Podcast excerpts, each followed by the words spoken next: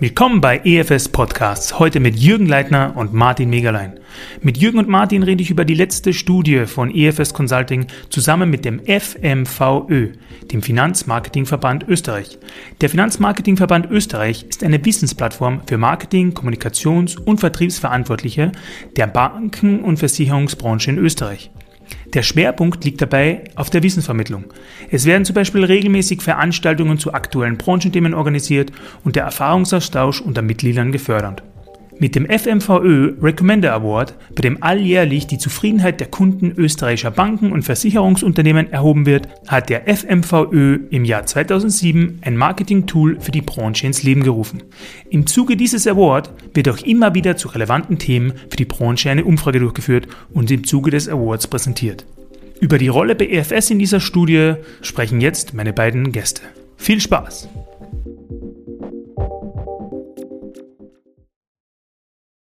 Herzlich willkommen zu einer ganz speziellen Episode von EFS Podcast. Heute mit Martin Megalein, Projektleiter BFS und Jürgen Leiter, Stammgast und gern gesehener Wiederkehrer bei EFS Podcast, natürlich Partner bei EFS. Hallo zusammen. Hallo. Hallo Manuel. Ja, ich frage euch direkt, right off the blue, über was reden wir heute eigentlich? Martin, magst du das kurz erläutern? Äh, gerne. Ähm, wir haben im Rahmen des Recommender Awards mit dem FMVÖ eine Studie erstellt. Ähm, die hat sich bezogen auf das letzte Jahr eigentlich, was stark geprägt war durch Corona, Lockdowns etc. Und wir wollten im Rahmen der Studie eigentlich herausfinden, ähm, was hat sich verändert und was bleibt auch nach 2020, also und 2021 hinaus. Was genau ist da der FMVÖ und was war da jetzt unsere Rolle? Nochmal Martin und dann vielleicht Jürgen. Was ging es eigentlich genau bei der Studie? Also nur um Remote-Arbeiten oder Digitalisierung oder wie weit ging die Studie eigentlich? Also vielleicht Martin zuerst. Die ist relativ umfassend eigentlich gewesen mit den Aspekten, die dabei waren. Also wenn, wenn man da reinschaut, ähm, es gibt eine Innensicht, wie hat sich das Arbeiten in den inneren Prozessen verändert? Was hat das für Auswirkungen auf die Zusammenarbeit gehabt? Wie verändert sich das Büro ganz haptisch? Ähm, und ähm, was auch das Führungsverhalten oder wie denken jetzt dann auch die Leute, denke ich weiterhin ähm, langfristig oder hat man gesagt, ist mir alles egal, weil, weil ich kann ja eh nichts vorher sagen. Ähm, das war ein großer Teil, für den wir auch mit dabei waren, gerade für diese Innensicht. Ähm, dann gab es noch das große Thema Digitalisierung, was mehr oder weniger durch äh, 2020 und den ganzen äh, Lockdown-Bestrebungen stark vorangetrieben worden ist. Ähm, und ein, ein sehr spannendes Thema auch äh, Nachhaltigkeit und Verantwortung.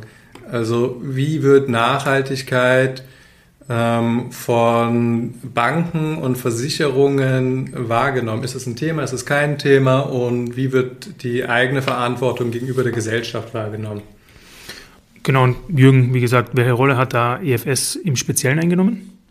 Also unsere Rolle war, dass wir gemeinsam mit dem Finanzmarketingverband Österreich diese Studie aufgesetzt haben und innerhalb des Verbandes äh, 30 Interviews geführt haben mit diversen Banken und Versicherungen.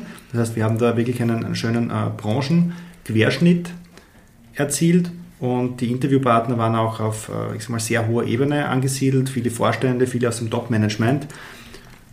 Die Rolle von uns war insbesondere auch jene, dass wir ergänzend zu den Experten aus der Finanzbranche auch dieses Thema Kultur und innere Prozesse mit abgedeckt haben und somit äh, gemeinsam mit den Finanzexperten eigentlich eine sehr gute holistische Betrachtung der Branche in Bezug auf die Pandemie im letzten Jahr ähm, einnehmen konnten. Und nachdem wir ja selber in unterschiedlichsten Branchen unterwegs sind, war es uns auch möglich, hier sehr viele Querverweise auch dazu legen und das auch gemeinsam mit den Expertinnen und Experten der Finanzbranche zu diskutieren. Jetzt möchte ich direkt vielleicht auf ein Thema speziell eingehen, weil ich es bei euch beiden jetzt durchgehört habe. Du hast erwähnt Zusammenarbeit, Kultur, innere Prozesse.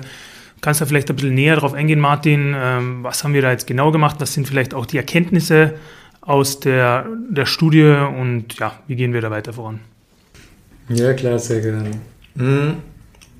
Das, was wir uns angesehen haben, war, war einerseits das Thema Vertrauen. Wie, wie einerseits in der Führung, also die Leute waren auf einmal nicht mehr da. Was, was, was hat das für eine Auswirkung auf das ganze Vertrauen, ähm, was ich den Leuten dann jetzt auch schenken muss? Und einer der wesentlichen Erkenntnisse da war auch, ähm, vorher hat man sehr stark immer gedacht, naja, wenn ich den Leuten nicht auf die Finger schaue, dann machen die nichts. Und einer der wesentlichen Erkenntnisse war, die machen doch was. ähm, und es war eigentlich eher umgekehrt, nämlich ähm, wenn jemand vorher in der Masse mitgeschwommen ist, dann ist es weniger aufgefallen wie jetzt dann eigentlich. Und ähm, was auch sehr, sehr stark rausgekommen ist, ist im Prinzip so, dieses Vertrauen kommt doppelt zurück. Also als Führungskraft haben, haben diese Interviewpartner viel Erfahrung gemacht, wo sie Vertrauen schenken mussten und auch gerne geschenkt haben und im Umkehrschluss auch eigentlich ähm, überrascht worden sind, wie viel dann zurückgekommen ist, weil die Leute dann auch ähm, ein, ein Engagement an, ans Tag gelegt haben für ähm, was sie eigentlich da alles noch neben der normalen Arbeitszeit auf die Beine bringen, was sie vorher so nicht kannten. Vorher war es ein typisches 9 to 5. Ähm, und, und jetzt war es halt so, okay, ich bin eh zu Hause und der Chef schenkt mir noch ein bisschen mehr Vertrauen und äh, er setzt auf mich. Ich mache hier ein bisschen mehr, also quasi die Extrameile. Ähm, dann ein, ein spannendes Thema, wir haben halt auch auf das Büro geschaut. So, was hat das für eine Auswirkung aufs Büro? Welche Rolle hat dann auch das Büro in Zukunft? Und eigentlich in einem, äh, zu einem sehr großen Anteil haben die Leute gesagt, naja, wir sind eigentlich schon längst dabei, das Büro zu reduzieren oder anders zu verwenden. Ähm, was auch jetzt für uns bedeutet, es kann gar nicht so sein wie vorher äh, nach, nach dieser ganzen Situation, weil einfach nur noch die Hälfte an Arbeitsfläche da ist. Ähm, und auch mit diesem ganzen Thema Homeoffice ähm, haben eigentlich die meisten gesagt, wir wollen dabei bleiben. Es, es hat so viele Vorteile. Im Umkehrschluss für das Büro heißt es halt, okay, aber wann treffen wir uns denn eigentlich wieder? Oder zu welchen Themen treffen wir uns? Und da war halt vor allem dieses Thema, wir treffen uns für, für einen kreativen Austausch oder um, um so, so ein bisschen diese DNA, die im Unternehmen vorherrscht, nochmal so, so zu spüren. Das wäre sehr stark dabei. Und wenn man sie dann gefragt hat, so im Sinne von, naja, aber wie, wie schafft ihr es denn, so remote arbeiten zu können? Ähm, haben einige immer wieder agile Techniken eigentlich erwähnt. Jetzt, ohne jetzt, dass sie selber gesagt hätten, wir sind jetzt schon agil zu 100% unterwegs, haben viele sowas wie ähm, Dailies oder sowas eingeführt, um dann eigentlich so immer wieder diesen Moment zu haben, wo sie sich gegenseitig hören. Und was sehr spannend war bei, bei dem Thema Planung versus Improvisation, ähm, unterschiedlich, ganz, ganz unterschiedlich. Manche haben gesagt, naja, sie, natürlich tun sie jetzt noch die, die Systeme befriedigen eigentlich im Sinne von, ja, wir müssen unseren Fünfjahresplan machen, aber ähm, viele tun jetzt schon äh, neben dem Fünfjahresplan viele Szenarien dazu ausarbeiten. Also im Sinne von Fünfjahresplan für Szenario A, B, C, D um in Zukunft viel flexibler zu sein. Ähm, unterm Strich, größte Erkenntnis ist eigentlich, vieles wäre vorher auch schon möglich gewesen. Ähm, das Jahr 2020 mit den Rahmenbedingungen, dass jeder zu Hause bleiben musste, ähm, war quasi nur der Enabler. Ähm, man, vieles war, wurde sich vorher auch nicht getraut ähm, aus bestimmten Vorbehalten oder weil auch der Mut gefehlt hat. Ähm, und viele, viele Prozesse wurden quasi durch, durch die äh, zwangsweise Digitalisierung der Betriebe ähm, entstaubt dann. In ein paar von den Themen, die du jetzt erwähnt hattest, vor allem auch Planung und Improvisation oder die nächsten fünf Jahre, da möchte ich auf jeden Fall, ähm, das möchte ich mir merken und vielleicht zum Schluss nochmal aufgreifen, vor allem wenn wir so ein bisschen in die Zukunft schauen. Ähm, vorweg würde ich aber gerne nochmal fragen, es klingt jetzt sehr positiv oder extrem positiv gegenüber Remote-Arbeiten, was du so von den ähm, Vertreterinnen und Vertreter der, der Bankenbranche gehört hast. Jürgen, wie ist das eigentlich durch die Bank so gewesen? War da jetzt hauptsächlich positive Feedback und ja, würdest du das so zusammenfassen aus der Studie? Ja, durchgehend positiv war es nicht, vor allem nicht zu Beginn. Also es haben sich einige Institute schon sehr, sehr schwer getan, ihr Geschäft auf nahezu 100% remote umzustellen. Vor allem, man muss ja zwei Seiten betrachten. Das eine ist, äh, wie läuft die interne Organisation weiter in diesem Remote-Setting oder lief die interne Organisation weiter. Hier waren vor allem jene Institute sehr schnell in einem sehr guten Zusammenarbeitsmodus, die sich vorher schon sehr stark mit Digitalisierung, auch Digitalisierung der Prozesse und äh, Zusammenarbeitsmodelle auseinandergesetzt haben und zugleich aber auch das Thema Führung und Führungskultur entsprechend entwickelt hatten in ihren Unternehmen. Jene Institute, die sich damit noch nicht so stark auseinandergesetzt haben, hatten durchaus große Anlaufschwierigkeiten und große Herausforderungen, die Belegschaft auch in dieses Remote-Setting mitzunehmen. Wenn wir jetzt äh, den Blick nach außen werfen, wo die Kunden der Finanzinstitute sind, dann gab es hier auch sehr, sehr unterschiedliche Auswirkungen durch die Pandemie. Es gab viele Filialen, die sich sehr leicht getan hatten, weiterhin ihre Kundenbeziehungen aufrechtzuerhalten, weil sie einfach offen hatten, die Kunden auch ähm, in die Filialen gekommen sind. Diejenigen, die jetzt, ich sage mal, ein bisschen weniger regional aufgestellt waren und weniger Kundennähe über ihre Filialstruktur hatten, haben sich zum Teil durchaus schwer getan, die Kundenbeziehungen auf einem entsprechend hohen Niveau weiterzuführen, weil eben gewisse Prozesse noch nicht so digitalisiert waren und die Kunden äh, weniger nämlich als die Mitarbeiter in den Instituten diese Digitalangebote angenommen haben. Das heißt, da gab es im letzten Jahr durchaus viele Entwicklungen, die notwendig waren und die, wenn wir jetzt den Blick in die Zukunft werfen, immer noch notwendig sind, um im digitalen Zeitalter digitale äh, Kundenprozesse, Auftragsprozesse, Abwicklungsprozesse auch wirklich anzukommen wenn ich da kurz einhaken darf, ähm, Martin hatte gerade vorhin erwähnt, dass äh, 2020 so eine Art ähm, Enabler war, aber vieles auch davor möglich gewesen war. Ähm, zu deinem Kommentar gerade, äh, dass äh, auch das Bereitschaft der, die Bereitschaft der Leute sich ändern hatte müssen, mehr aufs Digitale zu gehen. Dann war eigentlich ohne 2020 das schon eher schwerer, äh, das durchzuführen, weil die Leute ja noch nicht bereit waren. Also die Änderung der Kultur nicht nur intern, sondern auch extern war da schon von großen ähm, bedeuten. Würdest du das auch so sehen oder hätte man das auch vorweg schon machen können, ohne jetzt eine große Pandemie äh, vorauszusetzen? Also man hätte es technisch auf alle Fälle machen können. Die Frage ist halt, wie groß ist eine Veränderungsbereitschaft in den Unternehmen und das ist eine starke Kulturfrage, nicht nur bei den Unternehmen selber, sondern generell in einer Gesellschaft.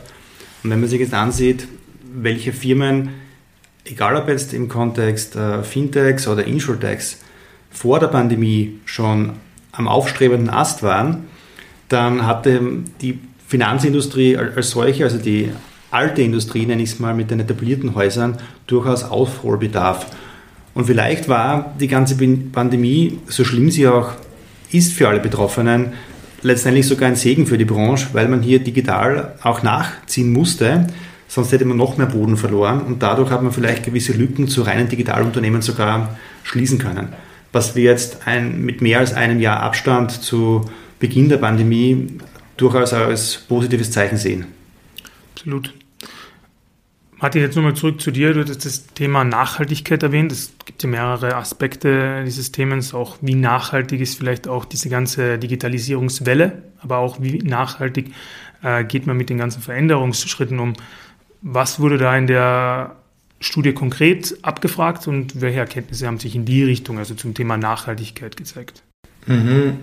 Das Thema Nachhaltigkeit ähm, wurde schon das Jahr davor äh, auf Kundenseite abgefragt. Und das Spannende war jetzt hier innerhalb eines relativ kurzen Zeitraums, nämlich innerhalb von einem Jahr eigentlich, einen extremen Wandel wahrzunehmen. Mhm. Ähm, wie gesagt, vorher hatte man mal den, den Kunden gefragt, ob, ob Nachhaltigkeit überhaupt eine Rolle spielt, wenn ich jetzt mir meine Versicherung oder meine Hausbank oder Anlagevermögen oder sowas ansehe. Ähm, damals war noch die Rückmeldung eher nicht. Ähm, deshalb hatten wir jetzt bei den Banken nochmal nachgefragt, im Sinne von ähm, Pandemie, war das jetzt eine Bremse oder eine Beschleunigung? Ähm, ist Nachhaltigkeit ein Thema in den eigenen, im eigenen Unternehmen? Gibt es dafür eine Rolle oder eine Person, die dafür quasi die, die Verantwortung trägt? Und, und gibt es auch konkrete Maßnahmen eigentlich dazu? Und das ganz Spannende war jetzt eben, dass, dass jetzt ein Jahr später die Banken selber gesagt haben, die Leute fragen danach. Die ähm, immer mehr, ähm, gerade bei, bei den Banken, fragen die Leute nach ähm, einer Möglichkeit, nachhaltig Geld anzulegen. Das große Fragezeichen, was dann da im Raum ist, ist halt, für was steht Nachhaltigkeit? Also wie definiert man Nachhaltigkeit? Ähm, und da gab es auch ganz unterschiedliche Antworten. Mm, und je nachdem, ähm, mit wem man geredet hat, hat man auch sehr große Unterschiede gemerkt. Also wenn man jetzt mit ähm, mit einer Bank oder einer Versicherung redet, die lokal sehr verankert ist, hat man, äh, haben wir ein, ein, höheres Feedback Richtung Nachhaltigkeit wahrgenommen. Auch im Sinne von, dass viel mehr Maßnahmen damit besetzt ist, ist auch teilweise in Unternehmenswerten tief verankert. Dieses Thema Nachhaltigkeit, Regionalität. Bei größeren Instituten, die, die es jetzt nicht auf eine Bundesebene oder sowas abgesehen haben, da war es jetzt weniger zu spüren, auch wenn sie natürlich selbst ähm, gegenüber der Gesellschaft dieses Thema Nachhaltigkeit ernst nehmen wollen und auch teilweise wegen ähm, bestimmten Regularien müssen. Absolut. Vielleicht da noch eine, eine Ergänzung. Es gibt im Kontext Nachhaltigkeit auch ein Kriterium, nach dem Finanzinstitute unter anderem auch gemessen werden. Das ist sozusagen sogenannte äh, ESG, äh, Environmental Social Governance. Und Kunden fragen durchaus auch bewusst danach, wie ESG im Kontext der Veranlagungsprodukte auch ähm, berücksichtigt bzw. abgebildet ist. Und die Finanzinstitute sind auch verpflichtet, hier entsprechende Aussagen zu liefern bzw. Angebote zu liefern. Und der Trend, wie du schon sagst, geht ja mehr in die Richtung immer weiter. Und zwar nicht nur in Banken, in der Bankenbranche, sondern durch die Bank, können wir, also durch die Bank. Genau. Ähm, die nächste Frage, die ich jetzt dann eigentlich mehr in die Richtung hätte, wäre die ganzen Erkenntnisse, also sei es jetzt Nachhaltigkeit, sei es jetzt Planung versus Improvisation, wo ich nochmal zurückgehen möchte, seien es jetzt die Enabler, die wir genannt hatten, die interne, externe Ebene die ganze Vielfalt an Erkenntnissen, die wir jetzt aus dieser Studie gezogen haben, wie wirkt sich das eigentlich auf unsere persönlichen oder unsere EFS-Ansätze aus? Und wo habt ihr da in die Richtung am meisten mitgenommen? Und äh, ja, wo könnte man vielleicht noch mehr machen in Zukunft? Sei es jetzt eine Studie, sei es jetzt mehr Analysen, wo könnte man sich noch weiter ausbauen? Ähm, das erste ist natürlich eine Bestätigung. Wir ähm, sind sehr stark mit unseren Kunden unterwegs, die Organisationen, und die Teams in, in die Agilität einzuführen und das echt zu leben und auch zu arbeiten. Ähm, jetzt mit der Erkenntnis eigentlich aus der Studie heraus war das nochmal ein, ein, eine große Bestätigung eigentlich, dass es nicht nur ein, ein nice to have ist, sondern echt auch ein Benefit gegenüber dem Wettbewerb bringt, wenn ich da schneller agieren kann, wenn auch die Menschen darauf eingestellt sind und es für sie eine Natürlichkeit hat, auf, auf neue Situationen schnell zu reagieren. Mm, das nächste ist auch, also die Frage ist echt Richtung Führung dann auch gestellt. Welche Geschichten wollen wir jetzt von 2020 erzählen und, und, und wie vermitteln wir jetzt noch eine DNA, wenn wir remote verteilt sind? Ähm, da, das ist jetzt auch ein, ein Thema, wo wir mit vielen unterwegs sind bereits, ähm, wo wir sagen, okay, ähm, Homeoffice ist jetzt einfach State of the Art und ähm, Kultur muss trotzdem funktionieren, weil wenn, weil wenn ich mich nicht mehr zugehörig fühle, fühle, für was arbeite ich denn dann eigentlich? Ja? Wozu mache ich denn eigentlich den ganzen Spaß da? Ähm, die, die wenigsten werden glücklich sein mit ihrer Arbeit und lange beim Arbeitgeber bleiben, wenn, wenn sie einfach nur Häkchen machen und sagen, ja, ich habe meine To-Dos erledigt. Also dieses Thema der Sinnhaftigkeit und auch das zu transportieren, ähm, das machen wir teilweise schon mit Kunden. Ähm, und da ist auch nochmal die, diese Studie ein guter Inputgeber gewesen im Sinne von, worauf sollte man noch achten? Weil ähm, es macht jetzt zum Beispiel keinen Sinn, wenn jetzt alle im Homeoffice sind und dann die Führungskräfte im großen leeren Meetingraum stehen und, und dann kommunizieren, wie cool das ist, in einem großen leeren Meetingraum zu stehen, während alle anderen zu Hause sind und arbeiten. Ähm, da fließt es sicher mit ein und auch so diese Frage mit, ähm, wozu treffen wir uns eigentlich? Was ist die Rolle des Büros? Ähm, wie, wie fließt das ein in unsere Zusammenarbeit? Ähm, da sind wir jetzt auch bereits daran, Produkte zu formen und zu, zu gestalten, um, um hier auch eine, eine gute Lösung anbieten zu können. Es hat sich vor allem auch gezeigt, dass es nicht nur die eine Antwort gibt auf, wie können wir zusammenarbeiten. Und für uns selber, denke ich, haben wir auch mitgenommen, dass Beratung nicht immer nur vor Ort beim Kunden funktionieren kann, sondern auch remote. Wir haben aber auch festgestellt, welche Nachteile natürlich im Remote-Setting, also im 100% Remote-Setting bestehen, sowohl in Kundenbeziehungen, aber auch, wenn man jetzt sagt, ähm, man hat seinen Arbeitsplatz in der Firma und arbeitet nur von zu Hause aus. Also alle Extreme haben wir quasi im letzten Jahr oder in den letzten eineinhalb Jahren durchlebt und nehmen uns hier, glaube ich, schon gemeinsam, also als Gesellschaft sehr, sehr viel mit, äh, was uns wichtig ist, was uns persönlich wichtig ist, was uns in der Interaktion wichtig ist und wo sich dann einpendelt in Zukunft, muss man noch schauen, aber hier sind wir auf alle Fälle auch dabei, um diese diversen unterschiedlichen Ausprägungen von Remote-Settings und On-Site-Settings, sprich im Endeffekt sind es Hybrid-Settings, äh, wie wir diese gestalten können. Für uns, aber auch gemeinsam mit den Kunden. Hm. Es es sind nämlich auch gerade die Glaubenssätze, nenne ich es jetzt mal, die wir mit uns herumtragen, die dann halt vieles vorher verhindert haben. Die, und die wurden jetzt quasi auf den Prüfstand gestellt mit 2020. Und ähm, ein großes Thema ist sicherlich auch, ähm, es braucht mutige Entscheidungen und dafür braucht es auch eine, einen gewissen Fahrplan, also auch vielleicht ein gewisses Gerüst, um mutig sein zu können. Mutig kann ich nicht von, von heute auf morgen sein, sondern ich muss mich auch ein bisschen herantasten, auch als Organisation. Und das ist ein ähm, großes Thema, was wir jetzt einerseits auch gelernt haben, aber auch schon direkt mit in die Praxis mit einbringen. Auch immer mit der Frage mit, äh, challengen wir doch die Glaubenssätze, die da vorherrschen.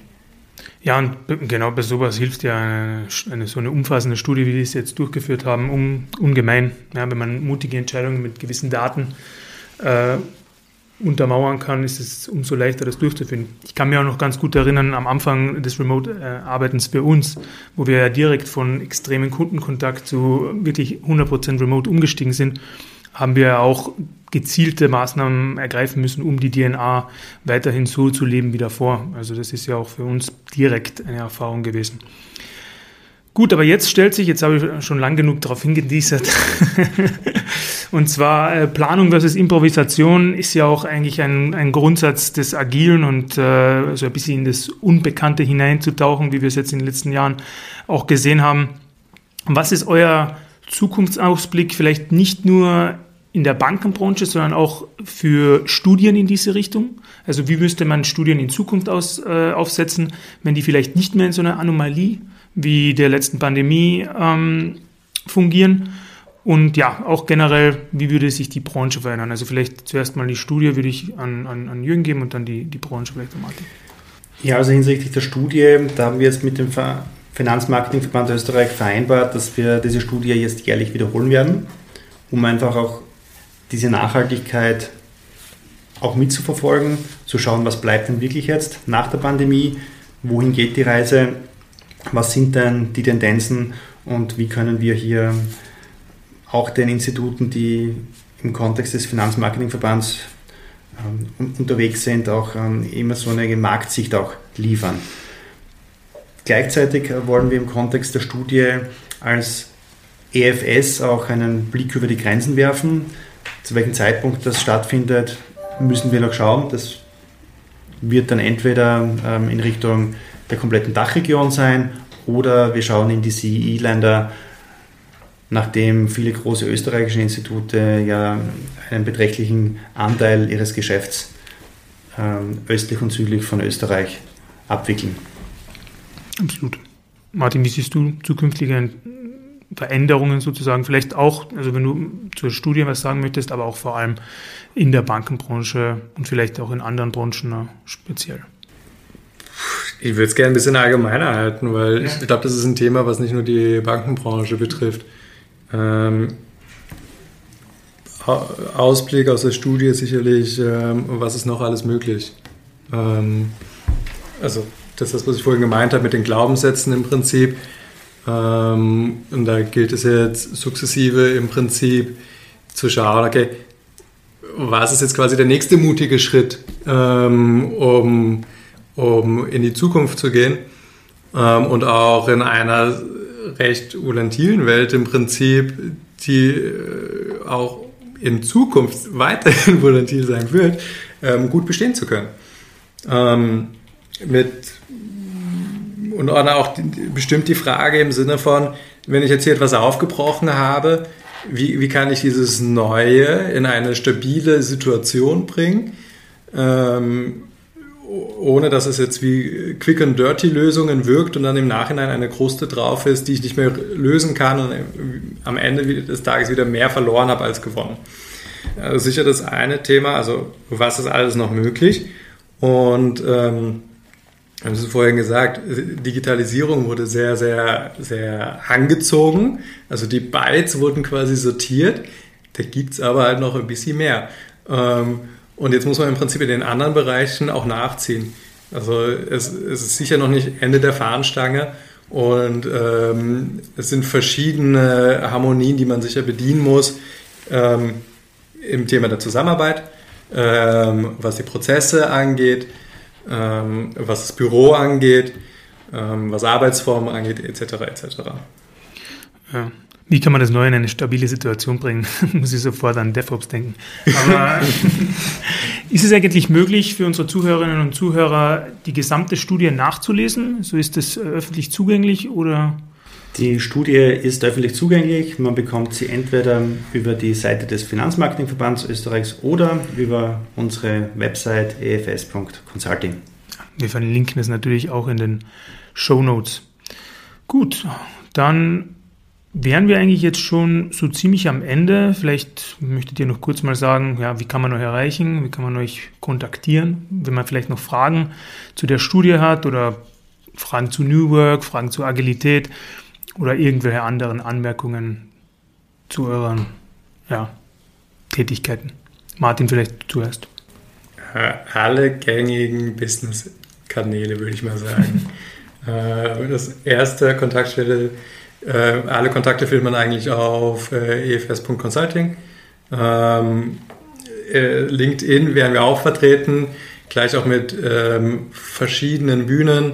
Einerseits für das ähm, Consulting als sich, dann noch mit Framechanger at EFS ähm, für den Kulturpart. Genau. Und du bist ja auch am, beim Waldgeflüster-Podcast, der Teil unseres EFS-Podcasts ist maßgeblich beteiligt. Ich freue mich auch schon, dass du da in Zukunft weitere Auftritte hast. Und jetzt auch Jürgen. Ja, also entweder findet man mich über die EFS-Homepage oder einfach über LinkedIn direkt anschreiben. Da freue ich mich über jegliche Kontaktaufnahme. Gut, aber dann sage ich schon Danke und bis zum nächsten Mal. Wir werden euch sicher wieder bald mal begrüßen dürfen. Danke, Manuel. Danke.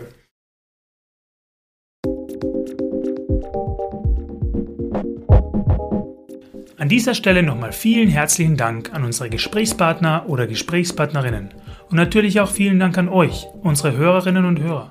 Wir freuen uns, dass ihr wieder eingeschaltet habt und hoffen, dass wir euch viele interessante und neue Einblicke vermitteln konnten. Falls etwas in unserer Episode unklar war oder ihr noch mehr wissen möchtet, schreibt uns einfach auf podcast.efs.at. Wir freuen uns auf konstruktive Kritik jeder Art und schreibt uns auf jeden Fall auch, wenn ihr neue Ideen für Podcast-Episoden habt. Gerne könnt ihr auch mehr Informationen zu den vorgestellten Themen auf unserer Website www.efs.consulting, auf LinkedIn oder auch direkt in einem Fachgespräch erhalten. Kontaktiert uns dazu bitte auch unter podcast.efs.at. Schaltet doch gerne wieder zu unserer nächsten Episode ein. Ihr findet uns übrigens auch auf allen gängigen Podcast-Apps wie Spotify, Apple Podcast oder auch Stitcher. Bis zum nächsten Mal bei EFS Podcast, euer Emanuel.